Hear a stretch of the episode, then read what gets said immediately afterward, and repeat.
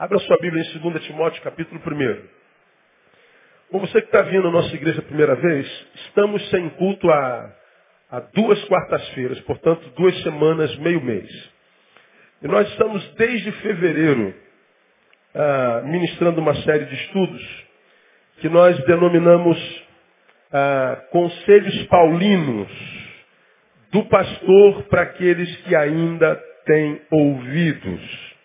Então, uma série é, é, seguida de palavras que nos tem abençoado muito o coração. E nós estamos tirando essa série de palavras e conselho de Timóteo.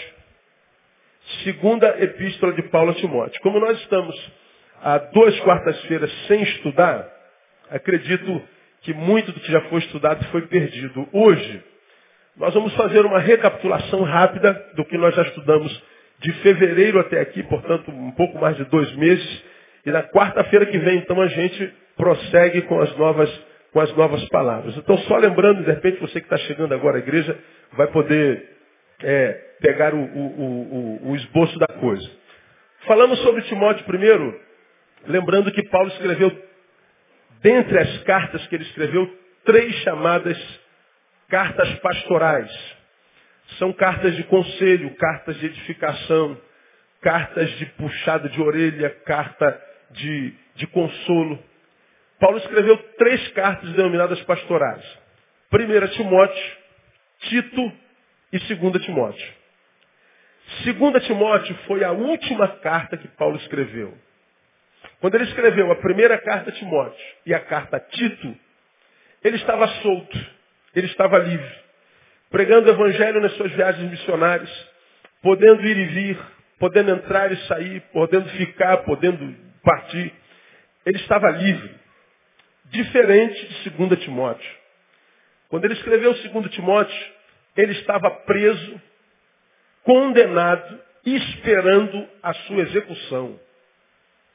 Portanto, diferente da primeira carta a Timóteo e a carta a Tito, Paulo já tinha o seu futuro confiscado. Paulo sabia que não tinha mais futuro. Paulo sabia que a carreira dele tinha acabado. E nessa carta, a segunda carta a Timóteo, ele escreveu um dos seus versículos, das suas palavras mais célebres. Combati, bom combate, acabei a carreira e guardei a fé. Paulo estava preso. Paulo sabia que não tinha amanhãs no seu calendário. Por isso a carta a Timóteo é uma carta completamente diferente de todas as outras cartas que ele escreveu.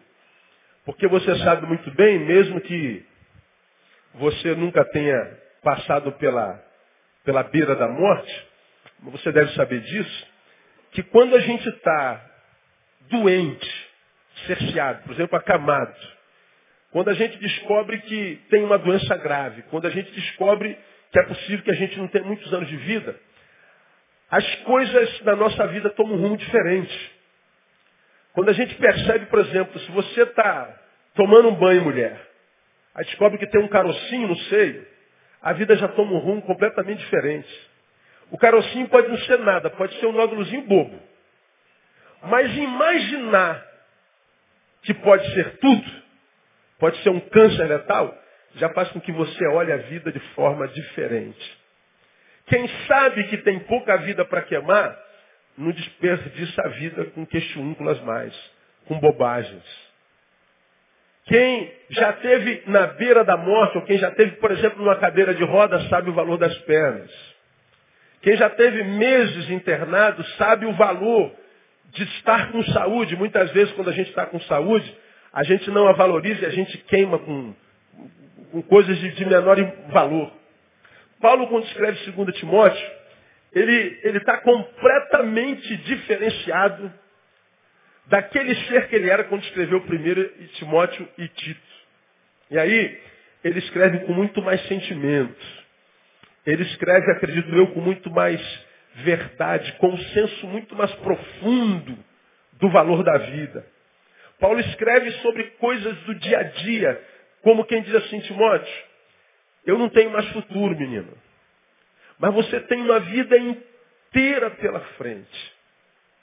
Então vou te dar uns conselhos para que você não desperdice vida porque a gente só tem uma para viver. E ele escreve 2 Timóteo com todo carinho. Nós já estudamos aqui no ano passado, ficamos nove meses estudando 2 Timóteo capítulo 4, quando ele diz que ah, ele já está sendo derramado como libação, o futuro dele acabou, a carreira acabou, e ele termina uma amargura só dizendo que ele está sozinho. Demas abandonou, foi para um lado, Crescente foi para o outro, Tito foi para um lado, só Lucas estava com ele. Você se lembra bem dessa palavra porque ela, ela, ela, ela mexeu muito com o espírito da igreja. Paulo está dizendo, olha, eu, eu, eu vivi para Deus, abençoei um monte de gente, eu fui canal da bênção de Deus na vida de ninguém, mas acabei minha vida sozinho. Ele escreve lá no, no capítulo 4, na minha última defesa, não havia ninguém para me defender. Todos me abandonaram. Paulo termina triste a sua vida. Sozinho. Numa prisão domiciliar. Sem família, sem filhos, sem amigos, sem discípulos, sem ninguém. Só estava com ele Lucas. Qual era a profissão de Lucas? Médico. Ele estava doente. E aí, antes de revelar o seu fim, ele disse, Timóteo, eu vou te dar uns conselhos para que você não desperdice vida, porque você só tem uma para viver. Aí eu disse no início desse estudo que fiz alusão ao fato de ter pregado aqui alguns anos atrás o desejo e uma simpatia que eu tinha sobre uma doutrina espírita chamada reencarnação. Falei que eu tinha uma simpatia enorme com a reencarnação. Por quê? Porque na reencarnação você vive essa vida, morre, né? vai para um, um eu impessoal, e depois de algumas, algum tempo, o que, que acontece contigo? Você volta, reencarna, e aí tem uma nova chance para ser feliz. Aí você volta para a terra de novo. Memória das vidas passadas, não. Mas uma certeza, isso na doutrina deles lá. Você vai voltar. E essa doutrina é simpaticíssima, porque eu nasci, não consegui ser feliz, fui um miserável, fui um derrotado, não encontrei sentido para ter nascido, não gostei do que experimentei na terra, morri. Nasci, morri sem ter vivido. Fui um desgraçado, um infeliz, um mal amado, não encontrei sentido. Morri, não tem problema. Eu sei que eu vou voltar e vou ter uma segunda chance. Isso é maravilhoso. Mas não tem respaldo bíblico, nós não somos espíritas, somos cristãos. E na palavra de Jesus, na palavra de Deus está escrito o seguinte, aos homens está ordenado morrer o quê? Uma só vez. Vindo depois disso o quê? O juízo. Então nós só temos essa vida para ser feliz. Portanto, o tempo da gente ser feliz quando é? Hoje. Agora. Diga, irmão, é agora ou nunca, irmão? Diga para alguém que está do seu lado. Quando é que a gente deve ser feliz? Agora, hoje. Porque, Lelé, você não vai voltar. Você vai morrer e vai ser julgado. Então nós só temos essa vidinha para viver. E muitos de nós já passamos da metade da vida, já chegamos aos quarentão aí. Só que a gente só valoriza a vida nessa maturidade, 40 anos. Enquanto tem 20, 25, acho que vai ser jovem a vida inteira, né? Aí só quer zoar todo mundo, quer comer todo mundo, né? Quer viver nas baladas da vida, quer tirar onda, quer malhar, quer só zoar. Aí não quer estudar, não quer se preparar para o futuro. Aí quando faz 40 anos, amadurece. E nós aprendemos que a maturidade nada mais é do que ser posto diante da realidade. Diante da realidade. Tem 40 anos, aí o barulho já começa a incomodar, já não dá mais para acabando do catonho. Não dá para ficar de minha volta maluca já. Não, não dá para ficar de, de, de, de, de, rap, de hip hop. Não dá mais para ficar de zoeira. Não dá mais para ficar atrás das garotinhas de, de, de perna grossa. A gente já sente falta daquela mulher que nos dá respaldo. Daquela mulher para quem a gente volta. daquele homem que nos recebe de braços abertos. Nós temos falta de família. Nós não temos vontade mais de ir. Nós temos vontade de ter para quem voltar. De ter lugar onde ancorar. Quando a gente é jovem, a gente quer ir embora. Vai fazer o que hoje? Vai para onde? E o que, você vai fazer? Vai com quem? Onde é a boa hoje? Pois é, quando você amadurece, você está doido para voltar. Quem tem 40 para cima aí, deixa eu ver aí. Concorda comigo ou não? Concorda, né, irmão? Quando a gente é jovem, a gente quer barulho. A gente vai ficando 40 anos, aí o barulho já está muito. Baixa aí. Ô irmão, baixa um pouquinho o microfone aí. Pois o som está muito alto. ah, meu irmão. Mas na juventude a gente quer, pô, aumenta aí, faz barulho aí. Ah. Mas ninguém é jovem para sempre. Fazemos 40 anos. E a vida nos coloca de frente da nossa história. Vê aí, mané. Tu chegou aos 40 anos, metade da tua vida. Vê o que, que você fez da sua vida até agora. Aí tu olha para trás. Você não é nada. Não construiu nada. Não tem família. E a melhor parte da sua vida já foi queimada. Quando o teu corpo obedecia a tua mente, quando o mercado de trabalho te respeitava, te queria, quando a saúde era inabalável, quando você tinha pique, gana e tempo. Aí você queimou com o quê? Com nada. Aí dá desespero.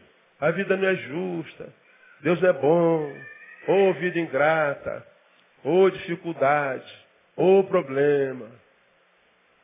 Aí, como eu sempre digo, o camarada entra aos 40 anos no meu gabinete chorando da vida, que Deus não é bom, que Deus não presta. Aí eu sempre mando, onde é que você estava e o que, que você estava fazendo quando você tinha 18 anos de idade? O que, que você estava fazendo quando tinha 25 anos de idade? Ah, pastor, pô, é de ferro, né, pastor? Tem que zoar. Pois é, então, sofra. E dá glória a Deus. Aí o cara fica com raiva da gente, porque ele pensou que a gente ia passar a mão na cabeça dele, fazer cosquinha no ego dele. E a gente diz a verdade, o cara não suporta a verdade. Segunda Timóteo, Paulo escreve dando bizu a Timóteo, que era um garoto de vinte e poucos, dizendo o seguinte, não desperdice vida. Não chegue ao final como eu, acabando sozinho, sem família, abandonado, sem ter ninguém. Quais são esses conselhos? É o que nós estudamos desses meses. O primeiro deles, nós aprendemos, capítulo 1, versículo 5. Trazendo à memória a fé não finginda que há em ti, a qual habitou primeiro em tua avó Lloyd e em tua mãe Eunice, e estou certo de que também habita em ti. Ele está dizendo entre linhas, não se esqueça de tuas origens. Não se esqueça de onde você veio. Não se esqueça de onde você começou e como você começou. Paulo está dizendo, trazendo à memória a fé não fingida que habitou em tua fó. Paulo está dizendo, entre outras coisas, não se renda à ingratidão, Timóteo. Você é o que é hoje, um pastor, um homem de Deus, usado pelo Espírito, meu discípulo, bênção para a igreja mundial. Agora, você não foi isso a vida inteira. Você é o que é, mesmo que não seja tanto, por causa da fé que houve na tua avó, houve na tua mãe e agora habita em ti. Você é o resultado dessa gente. Aí Paulo diz, não se esqueça disso. Traga à memória isso o tempo inteiro. Paulo está dizendo, não se renda em gratidão. O que, é que Paulo está dizendo, Timóteo, irmãos? Está difícil, né? Hoje está. Ah, Paulo está dizendo o seguinte. Ah, há muita gente que vai ficando pelo caminho. Porque Deus vai abençoando. Deus vai prosperando. A vida vai sorrindo. E ele pensa que ele está sendo abençoado, honrado, está ascendendo. Porque ele é o cara, ele é bom, porque eu, eu, eu e eu. E aí, quanto mais longe do ponto onde ele começou, quanto mais alto, mais ele esquece de onde veio. Ele não se lembra que pessoas contribuíram para ele ser quem é. Ele não se lembra que muitas vezes o primeiro concurso público, vamos só falar da vida profissional que ele fez, ele passou, mas teve um amiguinho lá da favela onde ele morava, que disse a ele, pô cara, vamos fazer esse concurso. A gente estuda juntos. Você é bom de matemática, eu sou bom de português. Aí você me ensina matemática, eu te ensino português. E o primeiro lugar onde ele estudara foi lá naquela salinha da casa do amigo. Se aquele amigo não desse essa, esse pontapé, ele não estaria onde ele está hoje. Agora ele está lá em cima, o amigo não passou, anos se passaram, ele não se lembra do amigo, o amigo vai procurá-lo, ele não fala com o amigo. Alguns não se lembram de mãe, não se lembram de pai, não se lembram de irmãos. Alguns Deus abençoa e a bênção se transforma numa maldição, porque ele se esqueceu de quem ele é. Ingratidão. Falamos nessa quarta-feira que a gratidão é um dos primeiros frutos da graça. Gratidão e graça vêm da mesma raiz. Quem está de fato debaixo da graça é grato sempre. Paulo fala aos Tessalonicenses: em tudo dai graças. Tudo. Chegou até você, muito obrigado. Deus te abençoe. Não se esqueça das tuas origens. Paulo está dizendo, siga para o futuro. Sim, vá em direção ao futuro. Mas de vez em quando dá uma olhadinha para o teu passado para que você possa dar glória a Deus por pessoas maravilhosas que um dia atravessaram tua história. Quem sabe por períodos curtíssimos, mas que foram extremamente significantes na sua vida. Quer ver uma coisa? Quem de vocês aqui se lembra de alguma professora que você teve no primário, que foi bênção na sua vida, vocês lembram dela até hoje? Deixa eu ver. Ó, quase todos nós. Você está com 50 anos na tua fuça, né? Mas tu se lembra da professora lá do primário. Você se lembra de alguma, Ricardo? Lembra? Diga o nome dela. Graxa. Grades. Grades. Como era o nome da tua escola? Mariano Melgar. Lá no Peru? No Peru. Quantos anos você tinha? Dez anos. Quantos anos você tem hoje? 39, 40 anos. Ele se lembra do nome da professora, que foi professora dele há 30 anos atrás. Ele se lembra do nome da escola onde essa professora dava aula. Agora tenta lembrar o nome de mais três professores dessa mesma escola, dessa mesma data. Tu não lembra. Porque foi gente que passou na tua história e não fez tanta diferença. Mas tem aquele um, dois ou três que entram na nossa história, irmão e que depois deles a nossa história nunca mais é a mesma, não é verdade ou não é? E a Bíblia está dizendo assim, Timóteo, traga a memória essa gente. Traga a memória. Trazer a memória é relembrar. Não se entregue à ingratidão. Muitos de vocês, acredite, poderiam estar muito melhor do que estão, embora não estejam reclamando da vida. Mas não estão muitas vezes porque não olham para trás. A gente olha para frente e diz a Deus o que está faltando. Olha para hoje e reclama de Deus porque não tem. Mas nunca olha para trás e agradece pelo que já teve. Pode não ter mais, mas já teve. E talvez não tenha mais porque perdeu o espírito de gratidão. Ora, se a gratidão é o primeiro fruto da graça, vem da mesma raiz, a ingratidão é o primeiro fruto que comprova que você saiu debaixo da graça. Continua fazendo o que faz, continua aparentemente sendo quem é, mas a graça saiu de sobre você. Irmãos, quando Deus me deu essa palavra, eu no meu gabinete parei e falei, Deus, traga minha memória pessoas lá do meu primário, quem sabe que foram bênçãos na minha vida, quem sabe eu não me lembro mais. Irmãos, eu fiz uma lista de umas 30 pessoas. Professores, pastores, ovelhas. Gente que esteve no meu caminho. Eu me lembrei de uma pessoa que me socorreu quando meu pneu furou de moto numa dessas minhas viagens para ir pelo Brasil afora. E moto não tem step, você sabe disso. Eu só me lembro de ter furado o pneu uma vez nesses anos todos sobre moto. Furei numa estrada escura, sozinho, não tinha ninguém. Era altas horas da noite, quase madrugada, eu falei, Deus, não o que fazer. Celular não pegava. Eu falei, vou sentar e vou orar. E se tiver que dormir aqui, eu durmo. Mas e o medo? Mas não tinha jeito. Mas eu parei dez minutos. Passou um fusquinha velho. Indo em direção lá para Friburgo, Trajano de Moraes. Passou um fusquinha velho, o cara me viu na beira da estrada. Ô moço, tá precisando de ajuda aí? Eu falei, rapaz, é, rapaz, eu tô, eu tô esperando você como quem espera um milhão de dólares, assim, na, da noite pro dia. O que, que houve? Como meu pneu furou, não tem como. Minha moto grande, uma Noma de 1.500 cilindradas, a moto pesa 370 quilos. Como que eu vou empurrar? Se fosse uma, um, um, uma 125, que, que é, um, é um meio de transporte, né?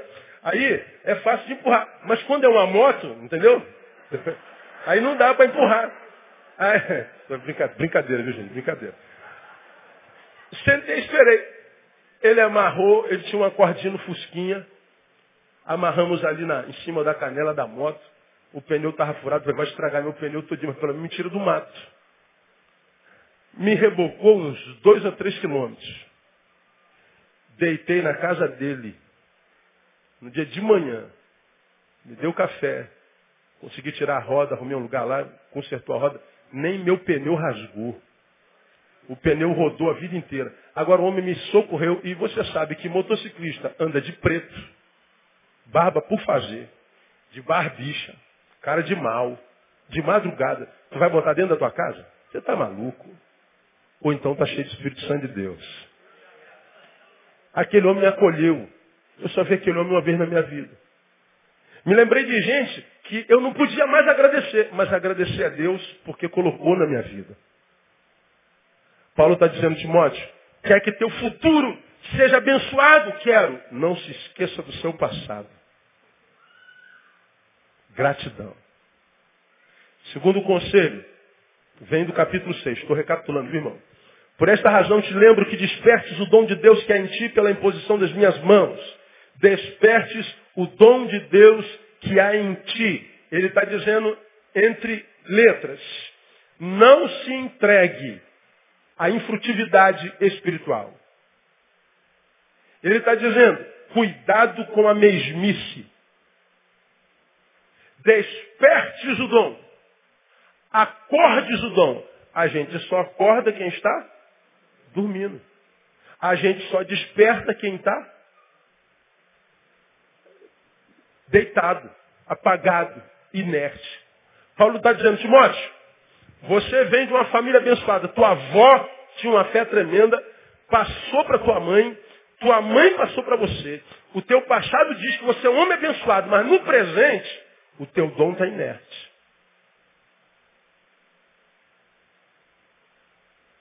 Você não está fazendo valer a tua história. Você recebeu muito no passado para ser só isso que você é no presente. Teu dom está inerte. Teu dom está em estado de dormência. A capacidade que Deus te deu não está sendo utilizada.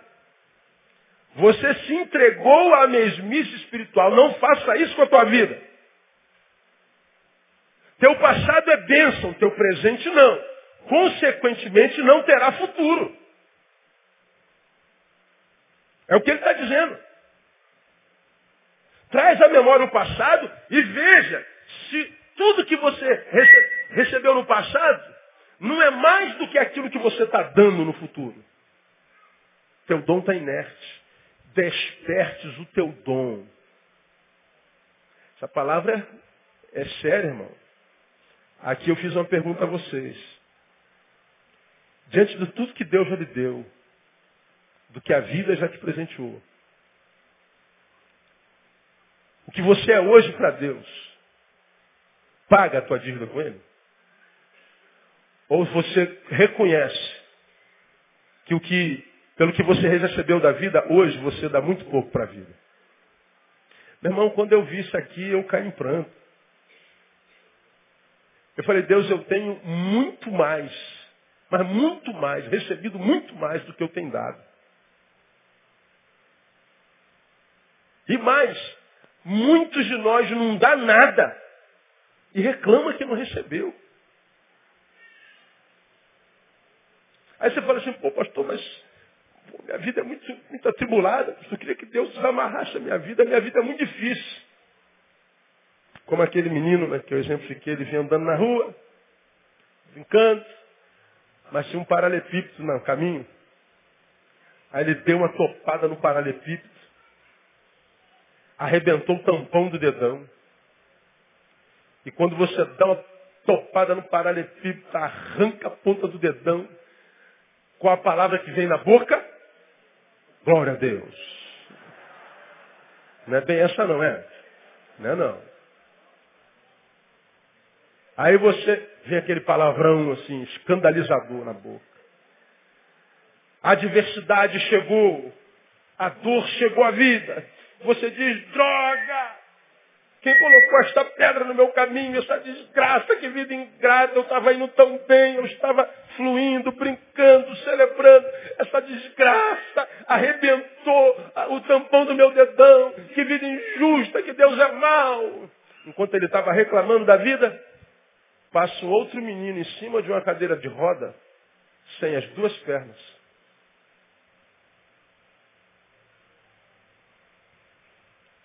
Aquele menino em cima da cadeira de rodas sem as duas pernas, olha para ele e disse assim, quem me dera ter um pé para dar uma topada dessa. A dor que você sente é meu sonho. Como eu queria poder sentir essa dor. Muitos de nós achamos que a vida é injusta porque nós vivemos para o nosso umbigo. A única dor que a gente conhece é a nossa. A gente não conhece a dor de mais ninguém. Aí, porque não conhecemos a dor de ninguém, queremos que Deus nos abençoe tirando a nossa dor. Achando que a dor que a gente sente é uma injustiça da vida. Mas se a gente se movesse, despertasse o dom, nos tornássemos numa bênção, e olhássemos um pouquinho para trás e víssemos o quanto é abençoador ter um pé para chutar uma pedra. Porque tem gente que não tem perna para chutar nem bola. Como é glória de Deus poder usar um óculos. Enxergo nada sem óculos. Ou quase nada. Nada é muita coisa. Sei que tem uma blusa, a, a Cíntia está de marrom, o rapaz que está do lado dela está de amarelo, o do lado está de vermelho, a outra está de rosa, a outra está listada e a outra também. Não vejo claramente. Aí eu falo que vida injusta, porque eu estou vendo tudo embaçado. Que vida horrível, ou gente feia, ou povo feio, diria o, humorista. Né? Aí vem e a gente bota essa muleta no olho. E com essa muleta a vida volta para o normal. Que vida ingrata, porque eu estou de muleta. E a gente reclama até que a gente se encontra com alguém que é cego. Que não tem nem como saber que está de marrom, de amarelo, de vermelho, de rosa e de estrada. Aí a gente diz, mas não me interessa, pastor, como eu vi essa semana no gabinete.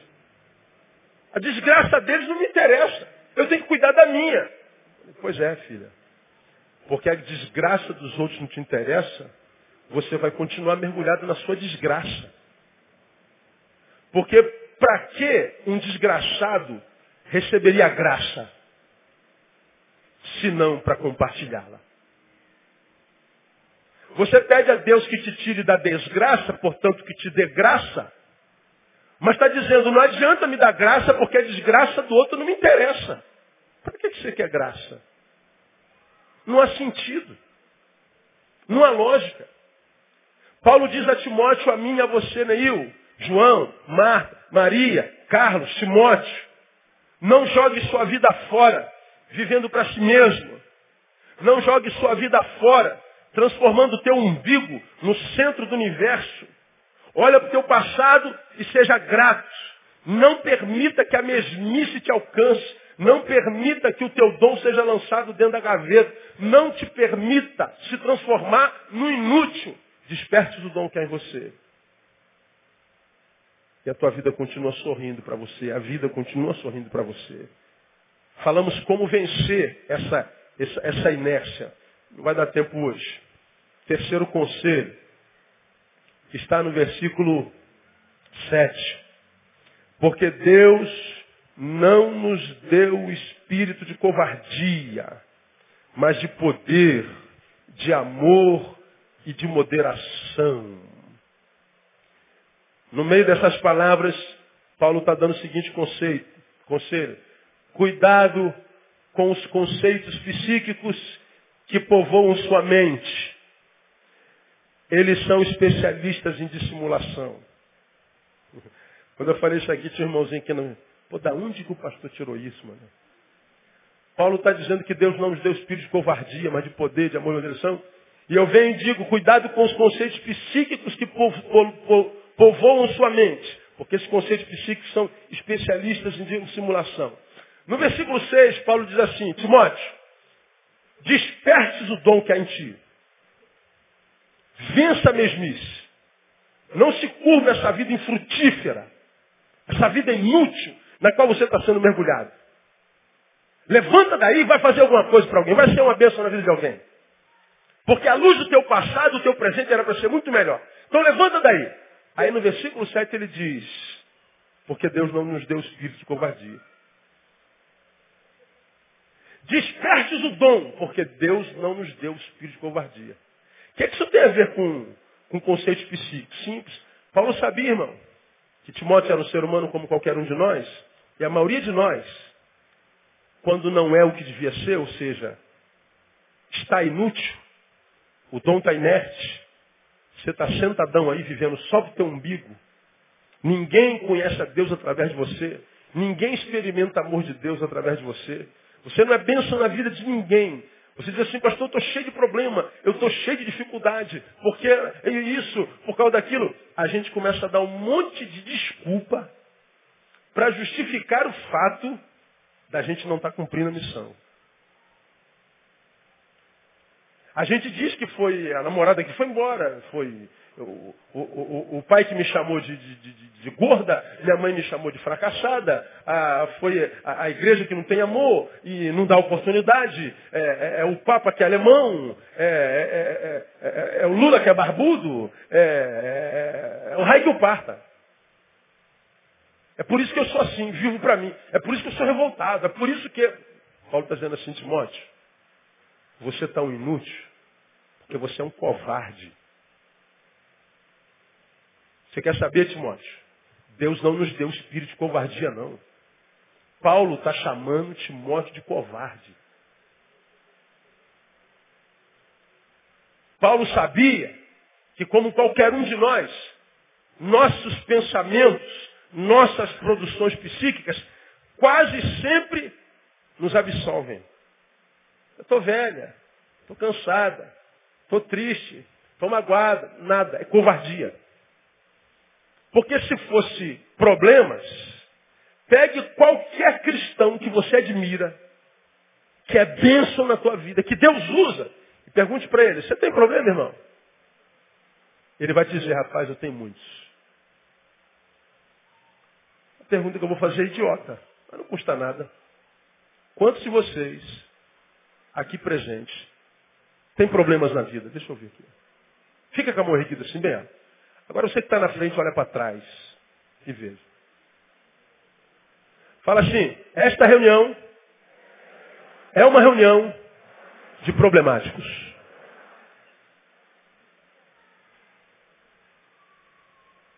Diga para o irmão que está do seu lado, você é um problemático. Diga assim, é verdade. Agora a pergunta, que não pode deixar de ser feita. Qual é o problema do problema? Nenhum. Você aprendeu aqui, problemas existem para serem resolvidos. Agora a gente tem um problema e fica curtindo o problema. Ah, o meu problema. Ah, é grande demais. Ah, é muito feio. Ah, dói demais. Ô oh, Deus, aí. Aí Deus, estou vendo, miserável. Resolva. Jesus, ele, ele, vem com providência. Faz, Senhor. Sim, já está feito. Você já foi abençoado com todas as bênçãos das regiões celestes. A tua bênção já foi liberada. Agora, você tem que agir, tem que fazer a sua parte. Não adianta ficar falando para mim do teu problema. Eu já sei dele. Agora ele está aí para ser encarado. Entra no octógono, dá na cara dele. Vai em nome de Jesus contra ele. Agora não, a gente fica curtindo o problema. Irmãos, amanhã vai ter um curso de um ano do meu problema. Vocês estão é, convidados para estar aqui. Aí o problema faz um ano, dois anos. Aí vira problema de estimação. Você bota na coleira vai passear com ele. Aí vira um problemático crônico.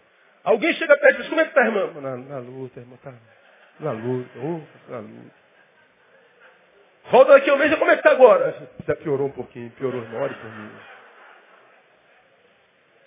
Vem daqui a um ano, como é que está? O bagulho está doido, o bagulho está doido. Aí o cara te dá uma palavra hoje, te dá uma força amanhã, te dá uma bola amanhã.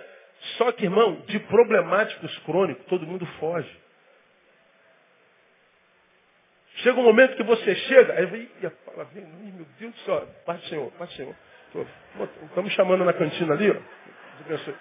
A gente foge. Aí teu problema aumenta. Pastor, nessa igreja estão me rejeitando, pastor. O pessoal não tem amor, pastor. O pessoal não tem pavio eterno, irmão. Ninguém é obrigado a te ficar resolvendo o teu problema. Ninguém é obrigado a ficar te ouvindo a vida inteira. Ninguém é obrigado a ficar te paparicando a vida inteira. Quem é obrigado a ficar paparicando a gente? Ninguém é obrigado. Agora, quantos de nós estão aí numa ferrada? E meu Deus. Aí tu ora o Senhor, dizendo para ele o que ele já sabe desde sempre. Agora, o que, que Paulo está dizendo? Teu problema não é o problema, mas a forma como você lida com ele. Teu problema não é o problema, mas é a covardia que você tem de encará-lo. É ficar acreditando nesses conceitos psíquicos que são produzidos em você para justificar a tua mediocridade e a tua covardia. Paulo está dizendo, Deus não nos deu espírito de covardia. Eu guardo essa palavra, irmão. Porque a covardia me, me aborrece. Tem duas coisas que me aborrecem em pessoas. A lerdeza e a covardia. Aquele camarada que sabe que alguma coisa vai ser feita, diz, ah, meu Deus, se faço, vou, quem vai fazer? Vamos fazer? E o defunto está lá caído, precisando ser socorrido. Irmão, vamos chamar a ambulância, vamos botar no carro. O cara está com fome lá na porta, está cheio. Dá um pão aí, irmão. Aí tu bota manteiga, não bota, bota queijo, dou, não dou. De dar louco, meu irmão. Cai dentro, cara. Iniciativa, meu. Tem coisas que tem que rápido, vapt-vupt. Mas não, o cara fica, é, semana que vem eu faço. Ah, como isso me aborrece, irmão. Falta iniciativa. Lerdeza. Outro covardia. O cara não tem coragem de encarar, aí fica teologizando a coisa. Filosofando a coisa. Psicologizando a coisa. Ele intelectiza, intelectualiza a coisa. No fundo, o que, que é? Covardia. Covardia. E Paulo dá logo na lata de Timóteo. Timóteo, teu passado é de bênção. Teu presente é de inutilidade. E o teu problema é covardia. E Deus não nos deu espírito de covardia não, rapaz. Deus nos deu espírito de poder, de amor, de moderação. Levanta daí e vai. É o que ele está dizendo lá. Muitos de nós estamos paralisados, irmãos. Não é porque o diabo paralisou. Porque nós perdemos a coragem de lutar. Quarto, não abdique da tua identidade. Versículo 8. Portanto, não te envergonhes do testemunho de nosso Senhor, nem de mim. Ele está dizendo, não abdique da tua identidade. Isso nós vamos estudar na próxima, na próxima quarta-feira. Dando continuidade ao nosso estudo. Esse estudo, irmão, é extremamente rico.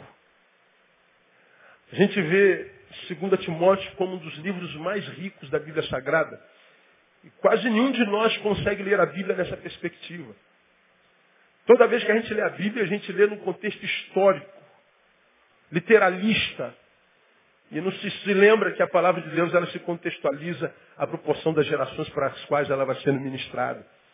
Paulo está dando dicas de vida, dica de quem chegou à velhice. Foi usado por Deus a beça, mas termina só.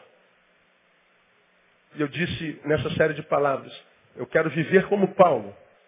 Eu não quero acabar como Paulo. E ele está dando os bisus, o caminho da pedra para o Timóteo. Timóteo,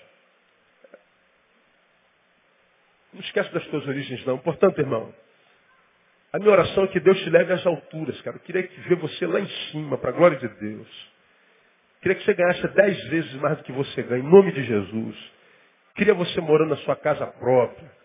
Queria que você conquistasse a mulher e o homem dos teus sonhos e construísse a melhor família do universo. Queria que teus filhos fossem como, como, como uma, uma, uma árvore frutífera, usada pelo Senhor, te desse netos espirituais e biológicos. Queria que você fosse um servo usado por Deus, que quando se abrisse a sua boca, o diabo se calasse. E tremesse, porque da tua boca saem palavras como quem entrega oráculos do Senhor. Eu queria ver você assim honrado. Mas Deus não pode fazer isso. Se Ele sabe que se te honrar, você se esquece de onde veio. Portanto, esse é um tempo da gente fazer uma releitura e vencer a ingratidão. Quem sabe ir a alguém ou a alguns e dizer, olha, eu vim aqui te louvar pelo que você foi na minha vida. Alguns de nós deixamos de agradecer porque se alguém que foi bênção na nossa vida há 20 anos, quem sabe nos faltou naquele dia. Por causa de um dia, a gente joga 20 anos no lixo. 20 anos. Alguns de vocês deixam de agradecer pela bênção que alguém foi na tua vida só porque ele te disse a verdade. Fiquei magoado, pastor, com essa palavra que o irmão disse. E o que, que eu ver com isso? A palavra foi verdadeira ou não? Foi. Então o problema está na minha boca, está no seu ouvido. Porque a mesma palavra que eu prego aqui, eu prego para minha esposa e para duas filhas. Portanto, o bem que eu quero para minhas filhas, eu quero para minhas ovelhas. Mas alguns de vocês estão magoados. Aí a ingratidão, a mágoa, o rancor, isso não é só contra o pastor, não. Pode ter sido contra o pai que diz que seu namorado não presta, menina. Não é porque só porque ele não trabalha. Está com 38 anos, nunca assinou uma carteira. Só porque ele me bate de vez em quando, pai. Quem não leva um soquinho de vez em quando? Aí tu ainda fica com raiva do pai. Ingratidão. Se você percebe que hoje você é menos bênção do que do passado, Deus está dizendo, levanta daí. Vai fazer valer a pena o fato de você estar vivo. Tem muita gente que não está servindo porque morreu, porque está numa cama. Você está vivo e está de pé. Então vai ser bênção na vida de alguém para a tua vida sorrir para você de novo. Cuidado com os conceitos psíquicos da tua mente. Muitos dos problemas que estão vencendo vocês só vencem vocês, não porque eles são maiores que vocês, mas porque vocês se acreditaram menores do que ele. Covardia. E Deus lhe deu um espírito de coragem, irmão. Deus lhe deu um espírito de guerreiro. Você é um samurai do Espírito Santo em nome de Jesus. E vou dizer mais, você não é o último dos samurais. Tem mais samurais de Deus aí para guerrear contigo no nome de Jesus. Por último, não abdique da tua identidade. Você é um adorador e pronto, irmão. Não permita que a tua ingratidão, tua covardia, tua infrutividade te deforme da qualidade de adorador para murmurador. Porque adorador Deus procura. E o murmurador, Deus rejeita. E algum de nós, porque não sabe lidar com os problemas, é deformado de adorador para murmurador. Deus está te procurando com uma lupa mas não pode te achar, porque você não é mais a identidade que ele gerou em você. Faça como a Bíblia diz, em tudo dai graças. Mas pastor, roubaram meu carro. Você teve um carro para roubar. Tem gente que nunca entrou num carro. E o mesmo Deus que te deu esse carro é poderoso para te dar o melhor ainda, em nome de Jesus. Mas eu dei uma topada no meu pezinho tão bonito. Acabei de fazer a unha hoje. Você tem uma unha e tem um pé, ô miserável. Da glória a Deus você tem um pé para topar. Tô gordo. Não tô aqui, pastor. Que eu tô, pastor? Significa dizer que você tem comida na mesa. Na Etiópia eles passam semanas sem comer nada. Você está chorando porque tem comida e não sabe como parar de comer. Lá eles não têm comida e não sabe quando vão ter para comer. E você está reclamando que a vida é uma desgraça porque você está gorda. Olha meu cabelo, pastor. Olha aí, pastor. Olha o cabelo dela lisinho, é o meu, pastor. O cabelo endemoniado que eu tenho. Chapinha, filha. Fogo da chapinha, não é o fogo do espírito, é o fogo da chapinha. Pronto. O problema é visão. Visão. Ah, sou uma infeliz. Eu não aguento isso, cara, sinceramente. Sou um pastor, estou com um problema, eu não estou sabendo como fazer. Ah, aí é bom, é legal. Agora, ah, eu sou infeliz, miserável. Deus, faz igual tu fizeste com o Filipe. Filipe estava no, no ministério abençoado na cidade. De repente ele é arrebatado, não sei como, foi parar lá no deserto, não tinha ninguém. Ele saiu da multidão, ele estava abençoando a multidão. Daqui a pouco ele é arrebatado, quando ele acorda, ele está lá no deserto para abençoar um eunuco. Ele sai do muito para o pouco. Bom, era abençoando muito, agora só tem um cara para abençoar. Vou abençoar esse mesmo. Eis as águas que impedem de ser batizado. Vamos batizar, ele batizou. Ele foi fiel no muito, foi fiel no pouco. Às vezes eu vejo gente reclamando, às vezes assim, faz igual o Felipe, tira ele do Brasil, bota ele no Afeganistão por 20 anos, deixa ele lá. Ele vai dizer que o Brasil é o melhor país do mundo. Tira ele da casa onde ele mora, Deus. Bota ele passar uma, uma temporada no Morro do Alemão, sem poder sair de lá. Aí ele vai valorizar o bairro onde ele mora. Mas Deus não faz mais isso hoje, né? Agora, enquanto você não aprender, irmão, dar glória, agradecer a Deus, você não vai ver a vida sorrindo para você. Agora, quando você absorver o hábito de dar graça por tudo, dei uma topada. Graças a Deus, tem um pé para topar. Roubaram o teu carro, Deus vai dar outro. Tu pode estar irado. Mas dá para agradecer mesmo na ira. Está todo mundo murmurando, blasfemando. E você está deixando o diabo bolado. Meu Deus, eu boto problema na vida desse desgraçado, ele não xinga o palavrão. Eu mando fechar ele no, no, no carro e ele não murmura. E o cara dá glória por tudo. Meu Deus do céu, cara, esse cara, não, meu Deus, ele não me alimenta por nada, diria o diabo. Você está resistindo ao diabo. Você está sujeito a Deus. Quem se sujeita a Deus e resiste ao diabo, o que, que o diabo faz? Foge dele. Larga esse cara, esse cara não adianta não. Tem nada que a gente faça para esse cara fazer besteira nem murmurar. Pega aquele ali. Aquele ali, se tu chamar, se tu fizer feio, pronto, ele murmura, ele xinga palavrão. Então, concentra a força naquele ali. Aí, a tua postura alimenta o inimigo. A nossa oração com essa série de estudos é que o Espírito consiga mudar a tua postura. Porque se muda a tua postura, muda a ação do diabo contra você. Ele tem que fugir de você porque a vitória é nossa pelo sangue de Jesus. Aplauda o Senhor bem forte. Aleluia.